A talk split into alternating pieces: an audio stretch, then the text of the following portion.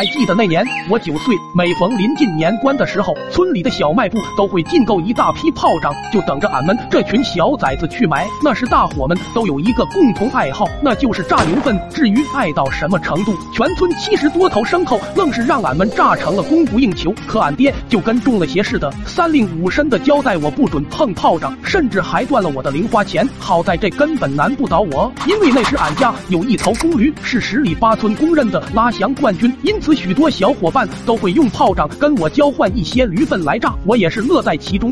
一天，我如往常的去驴窝捡粪，可今天毛驴子的产量明显不佳，憋了半宿就只干出来一小坨。罢了罢了，这油也总比没有强。说罢便用报纸给包了起来，然后揣进口袋，转身走进屋，等待着客户上门。大概过了半小时，院子里就传来了阵阵呼喊声，原来是二叔带着小堂弟来俺家走亲戚了。听见动静的老爹立马就迎了上去。妈呀，这咋没打个招呼就来了？我好去村口迎迎你们呢。说罢，老爹。又连忙将俩人请进屋里，之后老爹俩人坐在屋子里就开始各种嘘寒问暖，突然就对着门外的我大吼一声：“兔崽子，跟个门神似的杵那干啥？还不快来跟你二叔说句话！”听到这，我又支支吾吾的走上前鞠了一躬。然而就在这时，小堂弟突然指着我的口袋问：“哥，你这口袋鼓鼓的，藏了啥好玩的？”我顿时语塞，吞吞吐吐道：“没没没，没啥。”可让我没想到的是，俺这二逼堂弟上来就要掏俺兜，我吓。吓得倒吸一口凉气，死死把口袋捂住。这下把这小子整得更好奇了，发了疯似的上来抓住我胳膊就开始扯，眼瞅就要露馅了。我下意识轻轻一推，直接把这小子掀了个跟头，坐在地上嚎啕大哭。这动静一下就吸引了二叔他们。老爹见状，指着我骂道：“呀挺的，你这当哥哥的，给他瞅瞅能咋地？”我听得心里哇靠哇靠的。可就在我愣神的功夫，小堂弟趁机冲过来，一把将东西掏出，接着就跟捧个传家宝。似的往屋里冲，兴奋的就像一只怀了崽的老母猪，然后在众目睽睽之下将那战利品掏出，望着那一大根黑乎乎的玩意，三人都有些蒙圈。倒是二叔见多识广的说：“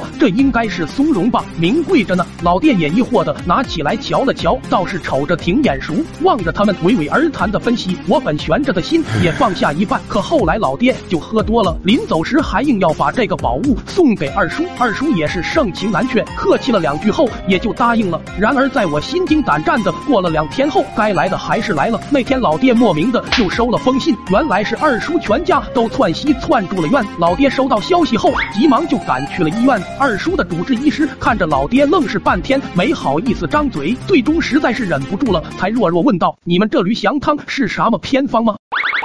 啥？本故事纯属虚构，小朋友们可别模仿。